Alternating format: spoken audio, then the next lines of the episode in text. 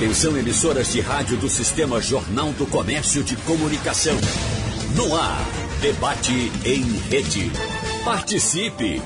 Rádio Jornal na internet. www.radiojornal.com.br O verbo patentear é muito usado por pessoas que querem se referir ao registro da sua criação. A patente é um registro obtido sobre uma invenção ou inovação promovida sobre alguma coisa já existente. Marca é a expressão ou sinal gráfico que identifica a procedência de um produto ou de um serviço. É o nome ou desenho que você memoriza a respeito de determinado produto. E o direito autoral, é, um direito autoral refere-se a obras intelectuais, artísticas, científicas. Bom, vamos detalhar esses termos e também os termos correlacionados a esses assuntos com os nossos convidados de hoje. Nós damos o nosso bom dia ao especialista em patentes, Paulo Coelho Vieira. Bom dia, Paulo. Tudo bem com você? Bom dia, Wagner. Bom dia a todos os ouvintes da Rádio Jornal. Muito feliz de estar aqui com vocês mais uma vez. Né? Muito obrigado, mais uma vez. A gente recebe também o advogado especialista em direitos autorais, Ticiano Gadelha. Bom dia, doutor Ticiano. Bom dia, Wagner. Bom dia, meu amigo Paulo. Bom dia, doutor Antônio. Bom dia aos ouvintes. Um prazer estar aqui nesse bate-papo. E a gente recebe também o PhD na França, pós-doutorado nos Estados Unidos, professor titular da Universidade Federal de Pernambuco, ex-presidente do LAFEP, doutor Antônio José Alves. Seja bem-vindo, doutor Antônio. É, bom dia, Wagner. É, é um prazer estar aqui discutindo um tema tão importante, num momento tão importante para o país. Exatamente, doutor Antônio. E por causa desse momento tão importante, a gente já começa já com o assunto do momento, uh, de agora, uh, que está em discussão, inclusive, na Organização Mundial do Comércio, que inclusive não chegou também a um acordo em reuniões realizadas no mês passado, mês de março, sobre uma proposta da Índia e da África do Sul para suspender as patentes de vacinas, medicamentos e insumos hospitalares para combater a Covid-19. Isso, claro, durante a pandemia. Essa iniciativa de suspender as patentes foi apresentada em outubro do ano passado e tem hoje o apoio de cerca de 80 nações. Agora, o Brasil é o único país contrário à ideia entre as nações de renda média e baixa.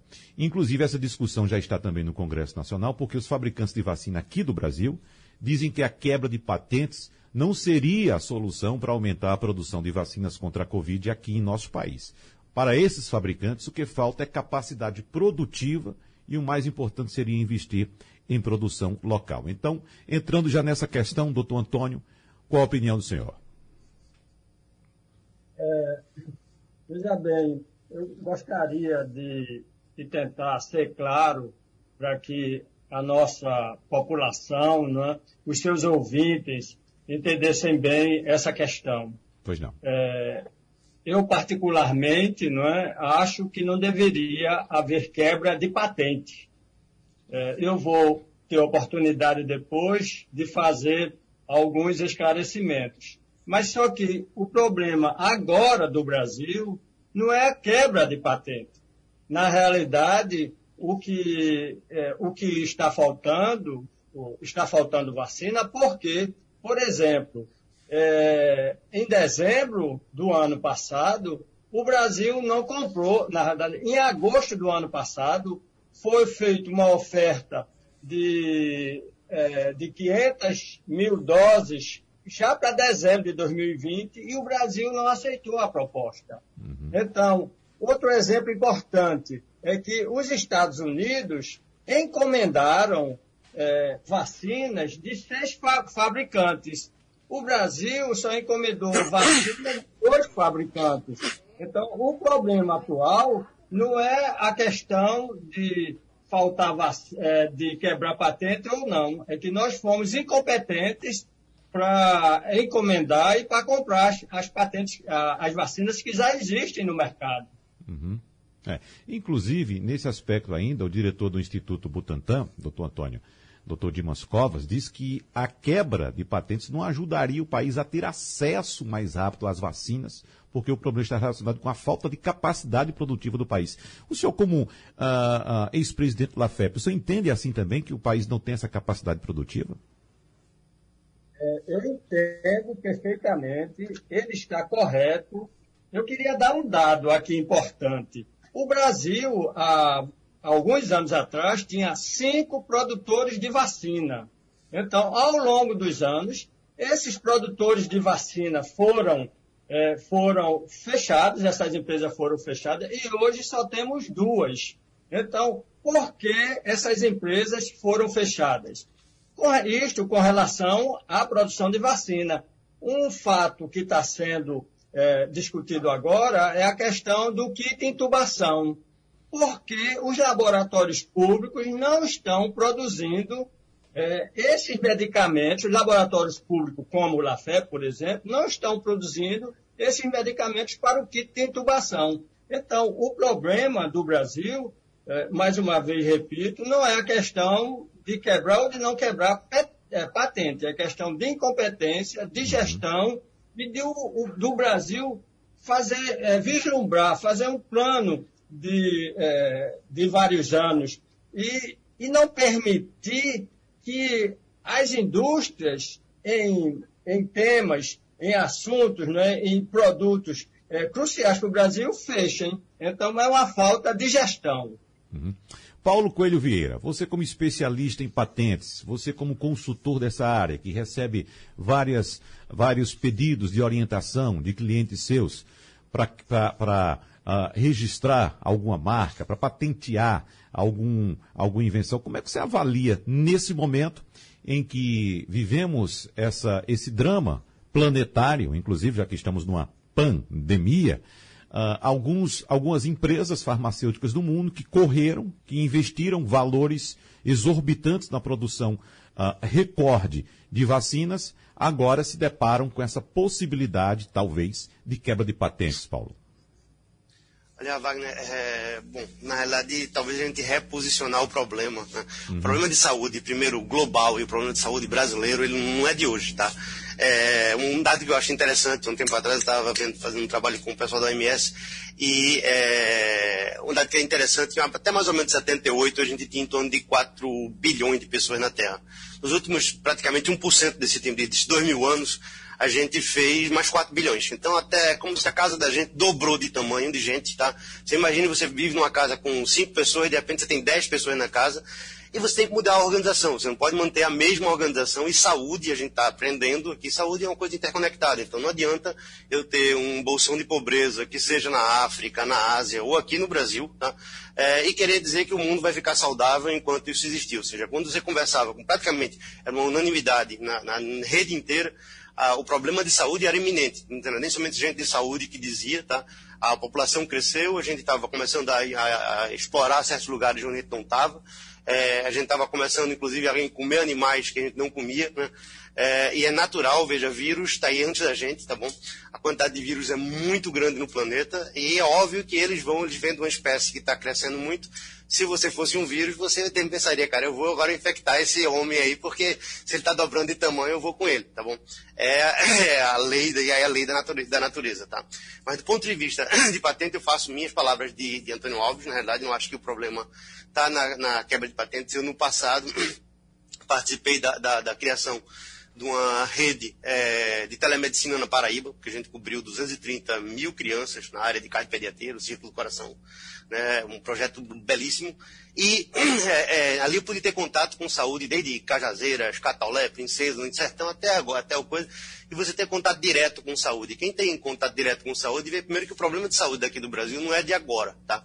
A gente está agora pagando, na realidade, quando vem uma emergência, feito essa pandemia, que, como já disseram, é uma coisa previsível, tá? É, quando vem a emergência, a gente agora paga por causa que, se você fosse há 10 anos atrás em qualquer hospital público daqui, aí na Caxangá, aqui em Recife, você talvez encontrasse pacientes no chão. Eu, eu mesmo encontrei coisas terríveis, não vou nem contar histórias aqui, é, que são, assim, porque eu não sei como que a gente admite, na realidade, ter é, esse tipo de coisa aqui dentro. Eu sou belga também, então brasileiro e belga, Na Bélgica, certas coisas seriam consideradas uma vergonha, por exemplo, eu não poderia ter é, certas coisas acontecendo num país em paralelo com um sistema de saúde e no caos feito você tem aqui no Brasil, tá? É um, um exemplo que eu gosto às vezes de dar é que a gente chega, por exemplo, lá na Bélgica Alemanha, você tem, por exemplo, o salário limite de, do Estado, que o Estado paga, por exemplo, para, sei lá, para um juiz, né? É de 3 mil e poucos euros no final de carreira, enquanto que para um professor é de 3 mil, né? 3.200 para o juiz, 3.800 para o professor universitário, tá? Ou seja, e isso é um salário que é três vezes mais ou menos o salário mínimo. Uh, ou seja, primeiro eu resolvo a casa, porque se eu não resolver a casa, é uma coisa quase a administração de casa de todo mundo. Eu não vou conseguir é, lidar com a emergência quando ela acontece.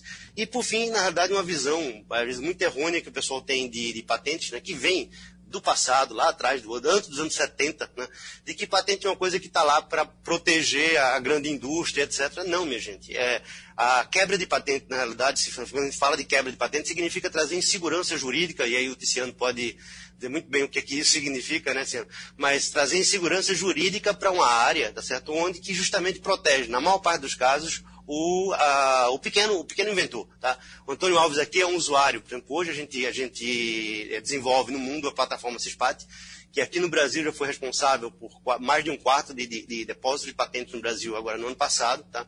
A gente teve, é, são pessoas que fizeram na plataforma. No mundo a gente é muito maior do que isso, ou seja, a gente acompanha, durante a pandemia a gente estava acompanhando online praticamente todo dia, gente na China, nos Estados Unidos, na Europa, tá certo? na África, tá depositando, fazendo, depositando, pedindo patente, é a diária da gente. Você vê então que existe um esforço humanitário muito grande do que eu chamo segundo sistema imunológico da humanidade, que é a invenção, é a capacidade inventiva do indivíduo. Foi ela que salvou a gente com raio-x, com antibiótico, etc. A gente, a gente é naturalmente inventor para se salvar, tá? A gente tem feito isso. É, e ah, depois, depois da internet, sobretudo, você escrever e depositar um pedido de patente não é uma coisa cara, é uma coisa que é extremamente barata, é fácil, está ao alcance do pequeno, e é justamente o que protege o pequeno. Agora, se eu trouxer insegurança jurídica para uma área que não precisa de insegurança jurídica agora, e fizer, fizer o dever de casa, feito o Dona Alves disse, tá? investir, na realidade, seriamente, é uma questão de alocação de receita, tá bom? é, se investir seriamente na saúde brasileira e, e, aí sim você a gente daqui para a próxima pandemia a gente vai estar preparado. Agora uma boa notícia para não ficar tem muita boa boa invenção a caminho, tá? É, inclusive fugindo às vezes da área de, de vacinas, porque a gente está com um paradigma de vacina se você pensar e deixar uma pulga para trás da orelha de muita gente, que é? Se você pensar direitinho, se, se a gente está com a pandemia que tem uma letalidade muito baixa, 2%, tá? Se isso aqui fosse feito uma varíola major, tá bom? Que era 30%, ou é bola, 80%, 90%, é, esse tempo de seis meses que a gente está conseguindo mais ou menos para fazer uma vacina, seria tempo demais. Ok, Wagner. Doutor Ticiano Gadelha, é, Paulo Coelho Veira já deixou um spoiler para o senhor aí, insegurança jurídica. É, bom, Wagner, antes de mais nada, é, é, uma, é, uma, é um peso muito grande tentar discorrer sobre o assunto depois dessas duas autoridades, né? Porque eu posso falar sobre... É, então é uma grande realidade. A gente não pode, eu não posso me furtar o debate, mas também eu sou, com todo respeito aí, estagiário desses dois. É, o doutor Antônio cumpriu um papel fundamental no LAFEP, é, e até hoje é uma autoridade extremamente respeitada na matéria. É, doutor Paulo Vieira também, com quem eu, eu tenho até é, algum, algumas demandas em conjunto, em paralelo, é, é, uma das maiores autoridades nesse país. Então, assim, o que Paulo conseguiu fazer é, foi simplificar esse processo que é tão burocrático. E aí, é, vamos defender a palavra burocracia, né? A questão da, da burocracia ela é necessária. A burocracia é necessária para a segurança jurídica. Você já pensou se você não tivesse nenhuma burocracia? Por exemplo, já pensou se qualquer pessoa pudesse chegar num posto de vacinação e dissesse: Olha, eu estou querendo me vacinar, eu vou vacinar hoje porque eu sou grupo prioritário, sem demonstrar? Não, não haveria as doses suficientes para quem é prioritário e por aí vai.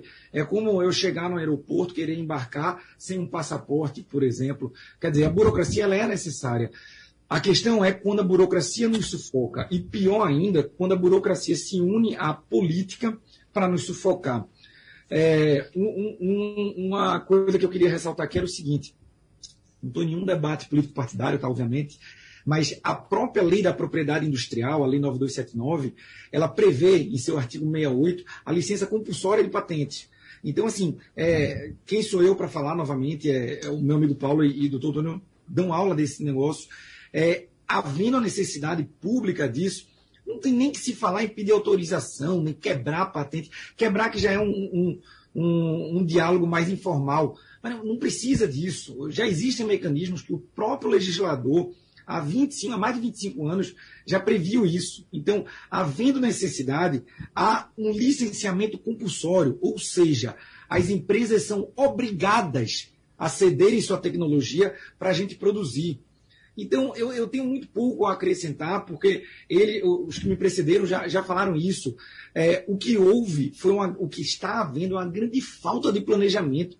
É vergonhoso o Instituto Butantan, que é um instituto extremamente respeitado, dizer não conseguiriam entregar por falta de insumos. Gente, o que a gente está vendo é ano passado, ano retrasado, insisto, não estou falando nenhum tipo, não é nenhum debate político-partidário, mas a gente está tendo cortes crescentes em verbas para PID.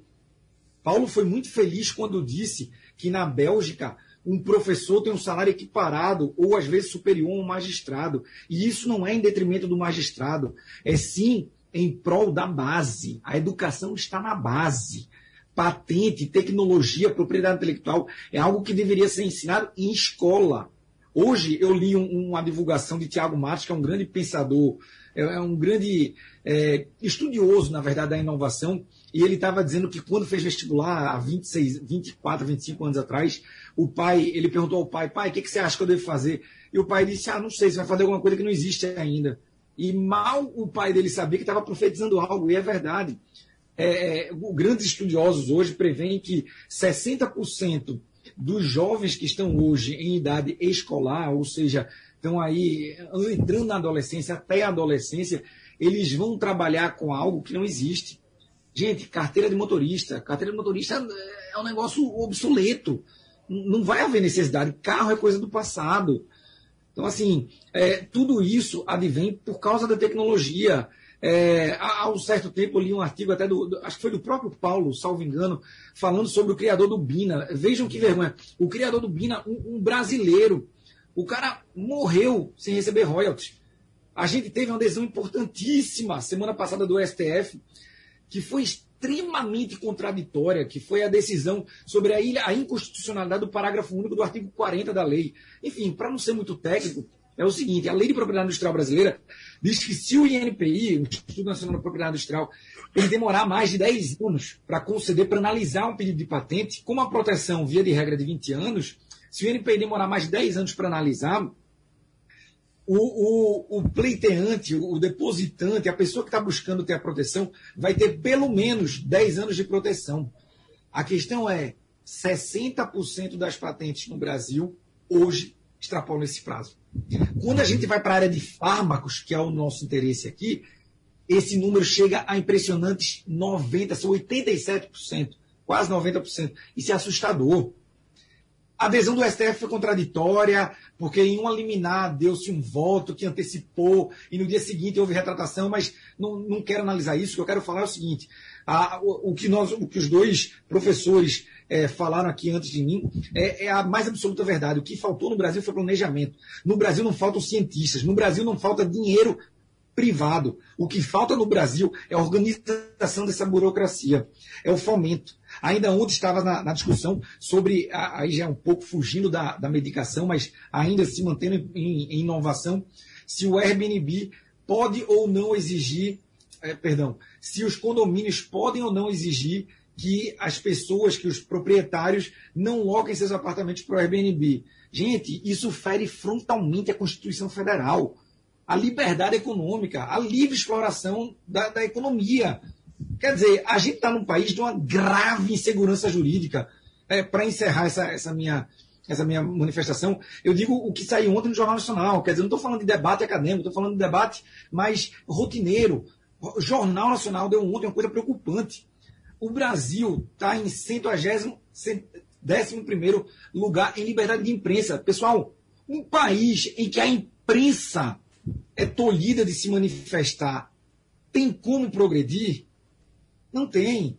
Os trabalhos, aí eu estou falando com dois especialistas, de doutor Paulo e doutor Antônio, os trabalhos deles são em prol da inovação. Não são partido político, não.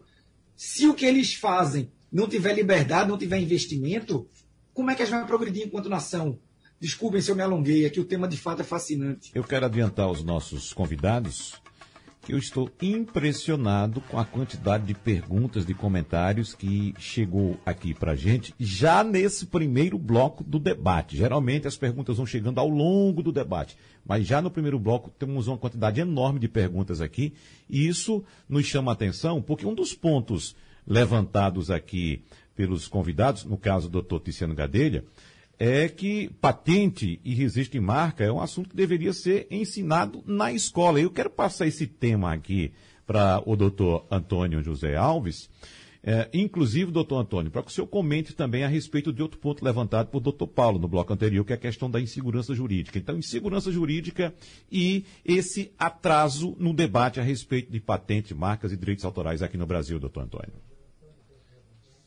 É, eu fico preocupado realmente com o tempo, não quero é, polarizar é, a discussão, mas eu, eu tenho dois exemplos para dar. Um é o meu próprio exemplo, né? e o outro que eu vi aqui, que é Solfosbuvir, liminar, quebra patente de medicamentos para hepatite C. Eu trabalhei nos Estados Unidos nesse grupo que desenvolveu o Solfosbuvir. Tá certo? Eu gostaria de, de fazer um, um relatório. Mas antes, eu gostaria de contar o, o que aconteceu comigo, por exemplo, em fevereiro, quando tudo fechou nesse país, a universidade fechou. Então, eu, eu sou sócio cotista de uma clínica que faz pesquisa, atende a população, mas também faz pesquisa médica. Eu tô, tenho projetos na área de Alzheimer e na área de Parkinson. Então, quando eu vi que tudo parou, e, e um assunto que era importante para desenvolver, para me ajudar nessas duas pesquisas, eu não, não, teria, não tinha tempo. Então, em fevereiro, eu comecei a trabalhar 17 horas por dia, correndo risco, obviamente, é, investindo na pesquisa, e em outubro eu depositei uma patente é, justamente no site aí do nosso amigo do nosso amigo Dr. Paulo. Então, veja bem, investi tempo, corri o risco, não é? é Investiu-se dinheiro, registrei a patente. Será que outro país, não é, teria, não é, teria a ousadia, será, de quebrar minha patente em detrimento uhum. do, do país, porque esse país não investiu na minha pesquisa? Porque não, não me ajudou com recursos financeiros ou com pessoal. Então, essa é a questão, não é? Se as pessoas investem na pesquisa, é, precisa, investimento está dizendo, precisa de recursos, precisa de dinheiro. Então, as pessoas tiram, é, desviam, ou seja, resolvem investir na pesquisa, pensando, então, é, pensando no lucro. O lucro seria, obviamente, a descoberta de um medicamento, como no caso atual das vacinas. Então, o mundo todo parou, né, e uma vacina que seria descoberta com 5, 6, 10 anos foi descoberta com 8 meses. Porque os recursos foram investidos. Porque o Brasil não investiu na pesquisa de vacina desde o início. Não é? A, no momento que começou a pandemia na China. Então, veja bem, é realmente uma insegurança enorme. E outra, é, isso é um assalto, não é isso? Uhum. Quem investiu, não é? Quem, é, quem se esforçou, não é? Perde o direito de, olha, perde o direito o, no caso da patente, a pessoa tem a prioridade para comercialização. A comercialização é para ressarcir o dinheiro investido na pesquisa. Então, se o, o país, o outro país, se, se não, que não investiu na pesquisa, não é que não se esforçou, é claro, como é que como é que esse dinheiro vai ser reposto? Como é que esse dinheiro não é vai pagar o vai pagar o que, o que foi gasto. Então, na realidade, a, a quebra de uma patente a quebra de uma patente é, é muito mal para o país. Agora, é claro, eu vou deixar para a próxima, próxima rodada que eu quero falar do fosfo, fosfobuvir, uhum. que foi que está aqui publicado, né, liminar quebra patente, e eu participei desse grupo de pesquisa nos Estados Unidos. É. Então, doutor Paulo, você fica à vontade para dar prosseguimento às colocações aí que foram feitas pelo doutor Antônio José Alves. Mas, eh, como eu disse no começo, na abertura desse bloco, doutor Paulo, eu fiquei impressionado com a quantidade de perguntas que começam a chegar aqui a respeito de marcas e patentes, inclusive direitos autorais também. Então, mesmo a gente falando sobre esse atraso do Brasil em relação a esse assunto, a gente percebe que muitas pessoas estão interessadas, sim, em saber mais, em ter mais esclarecimentos a respeito desse assunto, doutor Paulo. É, Wagner, primeiro eu fico muito feliz com isso. Né? É, não achei uma coisa que eu também já tenho oportunidade de contar aqui, mas a, a minha chegada aqui no Brasil, eu vim para cá, eu morava na Bélgica até 2003, tá? É, é, onde se lá, lá se dá um valor muito grande, tá certo? A, gente tem, a universidade inteira vive praticamente em torno de patentes, tá? A economia europeia inteira, a gente movimenta, tá certo? Na economia europeia, na, nessa área de patentes especificamente, 5,71 trilhões de euros anos, são dados da WIPO, tá? É, nos Estados Unidos, a gente mal começou esse, essa plataforma SUSPAT, que o Antônio Alves falou que hoje é usada no mundo todo. Eu fico muito feliz, porque a gente em quatro anos conseguiu um feito enorme. Mas o que, é que é? é? A gente recebeu aqui já dois anos, no segundo ano, a gente recebeu aqui a Hospital, veio aqui em Recife. Né? E, é, inclusive, uma conversa com ele dizendo para conhecer a gente. Né? E a, a, dizendo, olha, por são 6,6 trilhões de dólares dessa economia. E no Brasil a gente está fazendo um esforço colossal para fazer talvez os primeiros milhõezinhos de reais né? certo? nessa área de patente. A gente está muito fora desse mercado ainda. Né? É, você ter ideia, por exemplo, aqui no Brasil, ano passado, segundo dado da, da UAE, por exemplo, né, relativa ao ano anterior, foram 5.400 depósitos de patente, a China fez 1,4 milhão. Tá? Essa é a discrepância que a gente tem na, na no coisa. Ah, agora, o que é que acontece? Quando cheguei aqui no Brasil, era 2000, no comecinho, eu me deparei com outra coisa que eu não entendi, né? E então, Antônio já conversou outra vez sobre isso. Acho que deve também já ter falado acontecendo lá, lá atrás, no começo, quando a gente se encontrou a primeira vez. Mas o que, que é? Era uma febre de publicações. Existem duas maneiras, dois documentos que eu posso, é, digamos, formalizar a entrega de um conhecimento para a sociedade.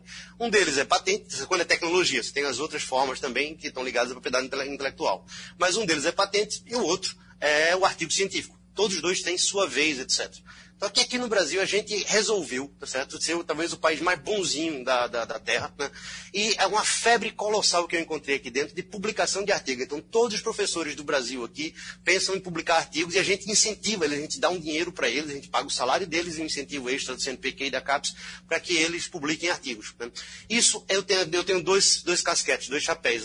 O chapéu brasileiro, de belga disse, cara, que negócio fabuloso, porque se eu quiser saber o que os brasileiros estão pensando, o que uma certa nata dos brasileiros aqui de universidade estão pensando, é só ler os periódicos aqui nacionais. Aí eu levo essa ideia lá para a Bélgica ou lá para a Alemanha, lá o burilo ela um bocadinho, tá certo? Eu no pedido de patente, industrializo e depois eu vendo esse conhecimento, eu vendo esse produto para quem?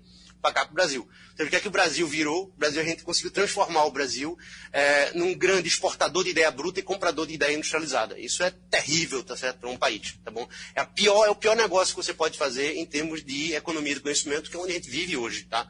Então, a primeira coisa foi essa uma surpresa muito grande, que é, eu brinco até, às vezes, antigamente Cabral vinha aqui, ele dava um espelhinho em troca do ouro do índio, tá? Agora não, índio paga para entregar o ouro para Cabral, ou seja, a gente paga os professores para entregar o conhecimento para o mundo. Né? E, cara, eu não entendo, piorou, gente conseguiu piorar a situação da descoberta. Mas, anyway, uh, e não havia praticamente preocupação alguma com patente. Hoje as pessoas começaram a acordar, eu acho que espero, espero que a gente tenha colaborado, eu fiz uma quantidade de, de, de, palestras, etc. Depois veio o CISPAT, que hoje em dia é, é, já tem uma penetração muito grande, inclusive algumas instituições elas fazem às vezes 30, 40 depósitos de patente, e na instituição os usuários dela, que são usuários da gente, fazem mais de 100 pedidos de patente. Ou seja, a gente conhece mais da realidade de algumas instituições universitárias brasileiras do ponto de vista de patente do que a própria reitoria, do que a própria instituição. Mas, anyway, essa, essa preocupação cresceu, ela é importantíssima. Tá? Em 2012, pegando uma coisa que o Ticiano é, falou que eu acho extremamente importante, não é com a população atual que a gente vai modificar esse cenário, o Brasil tem todas as condições, como eu digo às vezes em palestra, a gente era para estar na frente da China, minha gente. A China em 85 fazia zero pedido de patente. Hoje é 1,4 milhão. Porque nesse tempinho de nada, o que eles fizeram foi incentivar a trabalhar com patente, dar incentivo inclusive financeiro para isso. Aí vem aquela coisa que o Antônio Alves disse, quais são os programas de investimento em patente? Uma vez eu estava com o pessoal do FINEP, lá em Brasília, e a minha pergunta é simples para o presidente, por que, é, por que, que é que na hora de você apresentar o projeto, você já não apresenta, dentro possível, o pedido de patente pronto? E depois, se for necessário, você faz outro, etc. Tá? tá bom? Mas por que não a gente já iniciar com uma, um documento que garante que, o, que, o, que, aquele conhecimento pertence a gente? O artigo tem sua, tem sua hora, tem o seu momento da discussão científica, é a hora do artigo. Mas quando eu posso me apropriar do conhecimento, a gente tem que ensinar os brasileiros a se apropriar do conhecimento que eles têm capacidade de gerar seja, o maior ouro do brasileiro está na cabeça desses brasileiros e ninguém controla o que está na cabeça deles. E a grande ponto que a gente tem aqui agora, na realidade, isso foi que a gente, a gente ensinou eles a dar de graça o ouro deles. Agora, se a gente traz isso aqui para o brasileiro ficar dono, isso você começa a modificar, inclusive, o jogo de negociação interno aqui do país, de para onde vai o dinheiro. Porque se o ouro está na cabeça do professor, está na cabeça da pessoa que é o criador, né, é, beleza, vai ter que convergir mais dinheiro para ele e sair dessa situação que o Antônio Alves estava é, tá, dizendo, que é de por que, que não se investe, cara. A gente veja, o, a patente quando foi criada, lá em 1883, o pessoal pensava muito bem já naquela época, tá? É, a ideia de patente é você, de um lado, garantir que haja uma recompensa meritória para o inventor, garantir a divulgação, porque toda patente, como o Tonel sabe, esse ano, é publicada depois de um ano e meio, tá bom? A gente hoje, inclusive, no recebe, só o inventor que sabe antes. Hoje o inventor libera para a gente, para a gente ajudar ele na negociação global, tá bom? Então, mas, a, a, ou seja, a gente virou de fato uma grande base de inteligência, mas a patente ela é publicada para dar conhecimento à sociedade e para que outras pessoas possam contribuir em cima. Agora, o que eu não posso, o que eu não posso fazer é deixar a patente como um monopólio de poucos. Né? Por exemplo, aqui no Brasil, mais de, é, enquanto os brasileiros fizeram 5.400 depósitos de patente aproximadamente, uh, só os Estados Unidos fez mais de 10 mil, protegendo o mercado da gente para eles. Tá? Uhum. É, essa situação mudou muito com a internet, como te disse, então passou a ser agora uma coisa que, de fato, é, é, o, o, pequeno pôde se apropriar, e inclusive lembrar que no dia 26 agora é o, é, o, o IP Day, né, o International Pat, é, é, o Patent Day da, da, da WIPO, da Organização Mundial do Propriedade Intelectual, que é devotado ao florescimento da, do pequeno e médio negócio porque isso já mudou completamente. Hoje as bases de patente para fazer pesquisa e saber, elas estão todas online, seja através desses espaço de acesso, ou, ou diretamente através dela, bases da WIPO, bases da IPO, European Patent Office, tá? Então você não precisa mais fazer aquela busca que era caríssima anterior. Hoje você pode, você mesmo pode, através do CISPAT, a gente tem criancinhas no CISPAT de 13 anos de idade, aqui no Brasil, escrevendo e depositando pedido de patente. E aí lembrar para o que o Cristiano tinha dito, a parte de educação, se a gente quiser mudar o Brasil, a gente tem que mudar de fato com a parte da escola, né? ensinando eh, os brasileirinhos que estão começando, a não somente, veja, é interessante, é legal fazer é, documentos diversos, fazer uma redação para. Mas por que não? Esse pessoal chega na universidade, depois não sabe escrever um artigo científico e muito menos não sabe escrever uma patente. E vários professores chegam no final de carreira universitária e nunca escreveram um pedido de patente aqui dentro ficam numa, numa, Parece que é uma coisa de outro mundo. Quando às vezes é mais simples, né, Antônio? Mais simples do que escrever um artigo científico. Você não precisa nem botar bibliografia.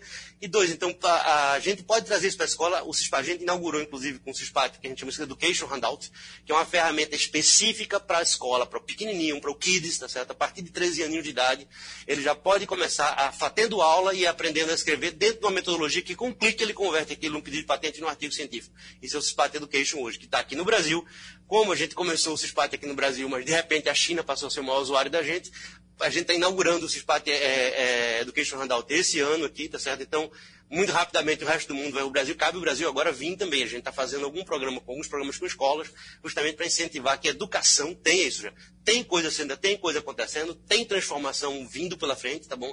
É, agora, a dificuldade talvez que a gente esbarra aqui dentro do Brasil, estou dizendo isso aí de quem está trabalhando com mais de um país é, praticamente ao mesmo, ao mesmo tempo, né?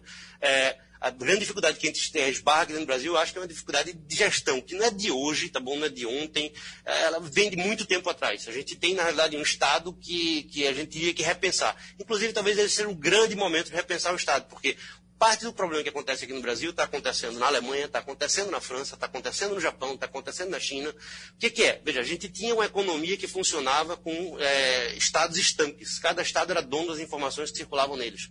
De repente, com a internet, e lá para sobretudo agora a pandemia acelerou muito, é, eu podia estar agora, vocês estão vendo aqui atrás de mim, por exemplo, quem estiver olhando, está vendo um, um, hotel na Suíça, tá? É, mas eu podia estar em qualquer canto do mundo, eu podia estar trabalhando com vocês aqui. Ou seja, a, a, de fato a economia, ela globalizou do ponto de vista de informação, o acesso à informação modifica completamente os jogos de mercado, tá bom? E, consequentemente, os jogos de Estado. É, aqui do Brasil eu contribuo às vezes para questões que estão acontecendo lá na Bélgica e na Comissão Europeia. Porque diabos eu não consigo contribuir para uma votação que está acontecendo no Congresso Brasileiro lá em Brasília, se for, sobretudo, nós três aqui contribuir para um negócio que está se passando na área de propriedade intelectual lá. Porque tem que ser pessoas que às vezes nunca tiveram contato com a área, né, e que vão estar tá, é, fazendo alguma coisa, que é ser o próprio sistema de representação da gente, e, e uma advertência para o Brasil, vários estados outros do mundo estão pensando nisso, estão pensando em modificar essa maneira para se adequar à nova economia, essa economia do conhecimento. Uhum. A gente vai ter que fazer uma grande reforma aqui no Brasil também, que é uma reforma do sistema de representação, como que o Estado interage com a, com a população, porque o Estado já perdeu a, a, a vez da, da, da, da, de seu constante de informação, está perdendo o controle de moeda com as cryptocurrencies, com as criptomoedas, está certo? Então, é fatal, todo mundo já sabe, o Estado não vai controlar daqui a um tempo do jeito que ele controla é, a moeda e, consequentemente, o gasto. Ou seja, o Estado está em transformação. Cabe a gente fazer feito por vezes a Bélgica, o Luxemburgo lá, e estão pensando na frente, já querendo a transformação, ou a gente vai tentar segurar esse treco e vai ficar atrasado. É uma escolha do Brasil.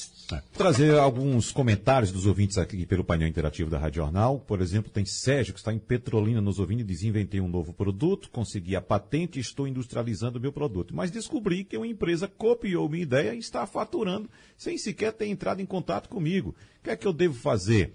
Tem Roberto também de Goiânia falando aqui que o Lafep hoje está ocioso, embalando medicamento de outros laboratórios. Segundo ele, uma vergonha.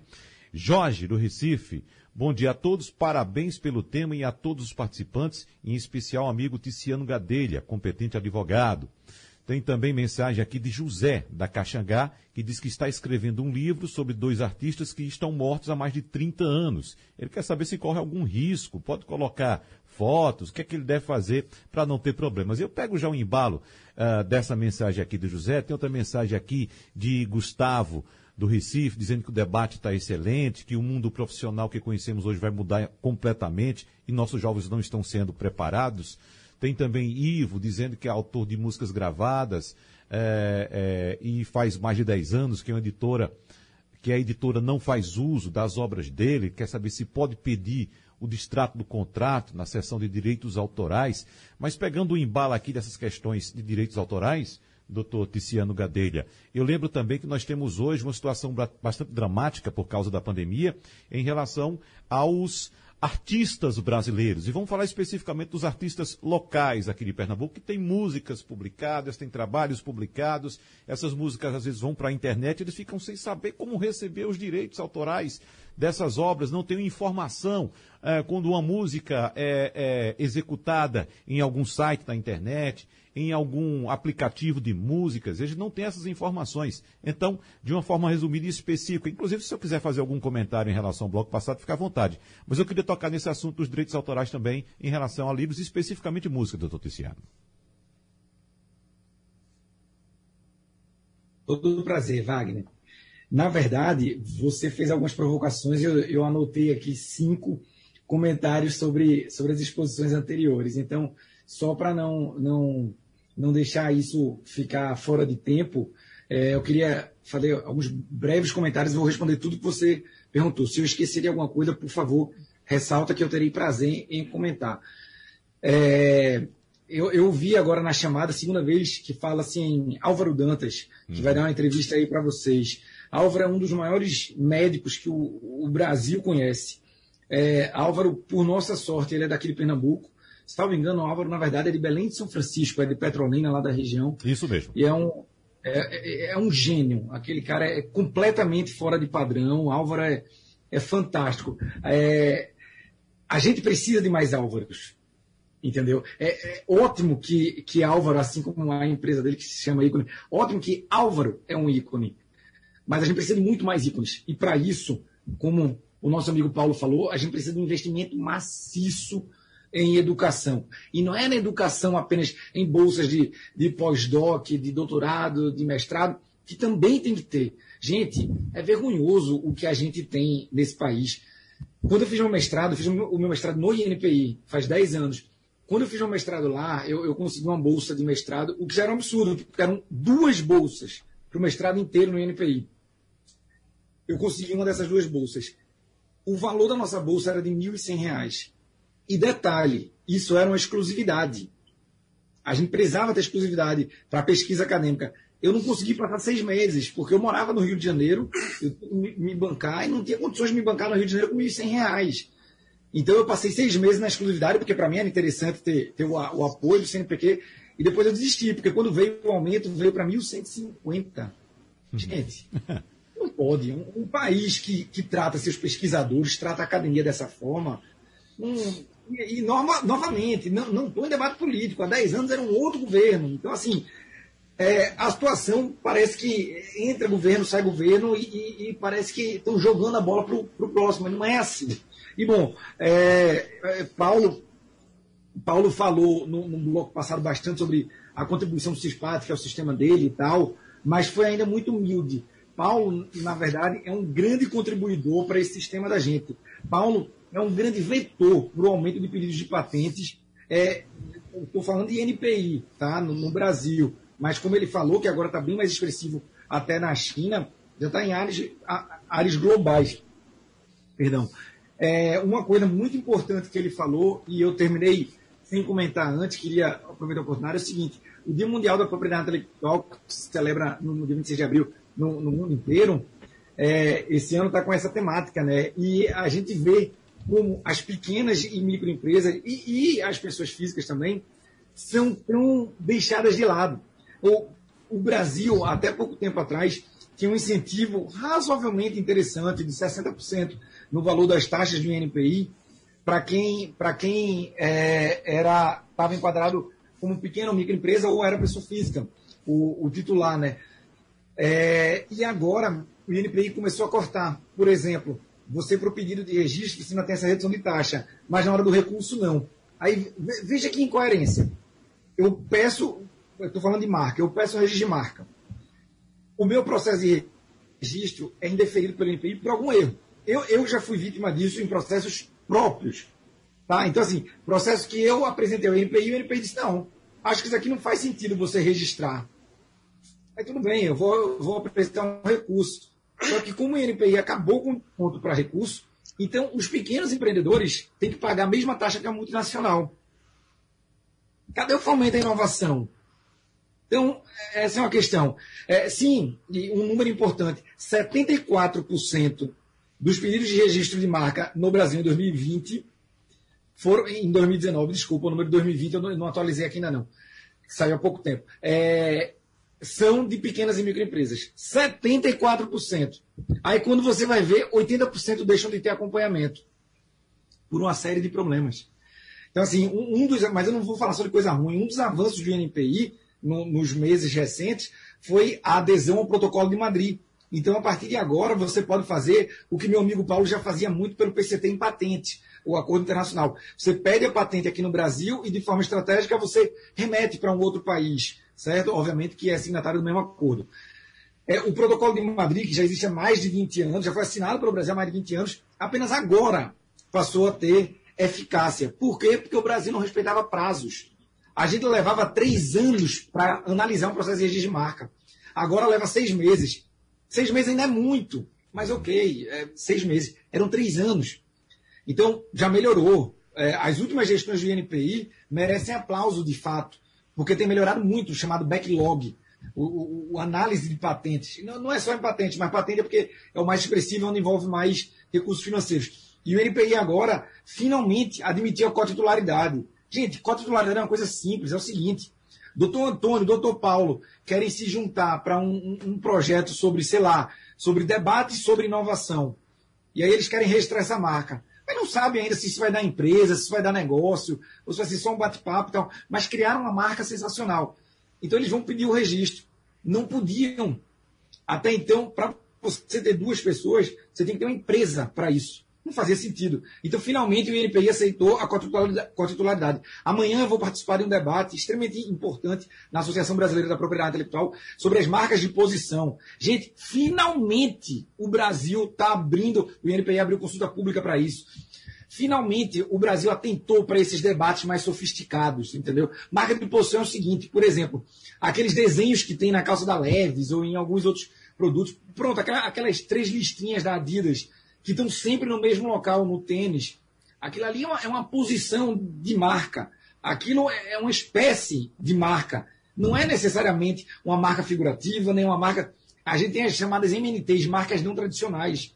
O Brasil não admite, porque a nossa lei diz que a, só é registrado como marca aquilo que é visualmente perceptível. Tudo bem. Então eu estou tirando os deficientes visuais do mundo da propriedade intelectual, especialmente das marcas.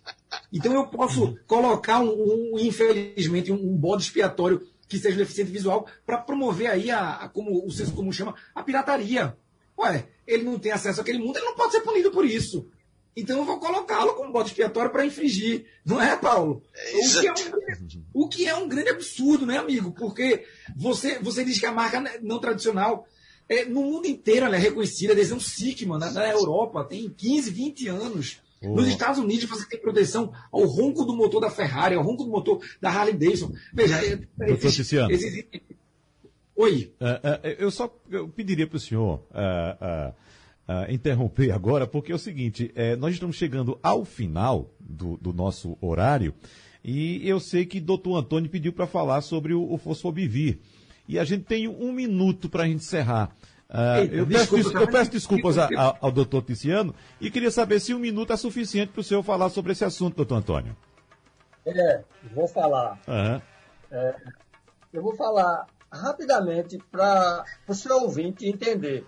Por exemplo, vou falar, começar com o Brasil. O Ministério da Ciência e Tecnologia abriu, não é, vai financiar pesquisas no Brasil. Não é? é? o tema seria Covid. Aprovou 90 propostas né, e cada empresa vai receber 500, 505 mil reais.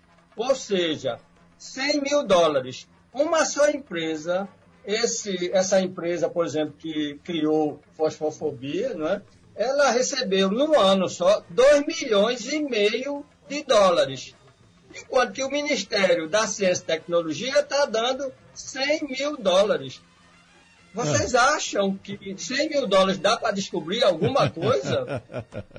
Brincadeira, né? Agora, é. falando rapidamente sobre. Eu trabalhei nesse grupo lá nos Estados Unidos, não é? A, é, eu trabalhei, e o, o líder desse grupo se chama Dr. Chu. Eles investiram 60 milhões de dólares.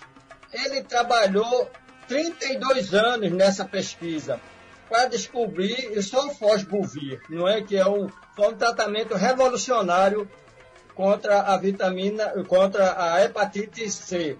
Então, o investimento tem que ser maciço. E o Brasil está reclamando que a dose custa 184 mil reais. Uhum. Mas o investimento leva muitos anos, 30 e tantos anos, 60 milhões de dólares. Então, investido. Isso é o mínimo, isso é o dinheiro do governo, fora o dinheiro das empresas. Dá mais de um bilhão de dólares. Senhores, muito obrigado a todos. Nós já passamos do nosso horário. O tema é de fato denso e requer outros encontros. Nós vamos marcar outros para a gente se aprofundar mais nesse assunto, dar continuidade, na verdade. E eu quero deixar aqui os agradecimentos do Sistema Jornal do Comércio e Comunicação ao doutor Antônio José Alves, doutor Ticiano Gadelha e também doutor Paulo Coelho Vieira. Claro, prometendo voltar em outra ocasião para a gente debater um pouco mais esse assunto. Sugestão ou comentário sobre o programa que você acaba de ouvir, envie para o e-mail ouvinte@radiojornal.com.br ou para o endereço Rua do Lima 250, Santo Amaro, Recife, Pernambuco.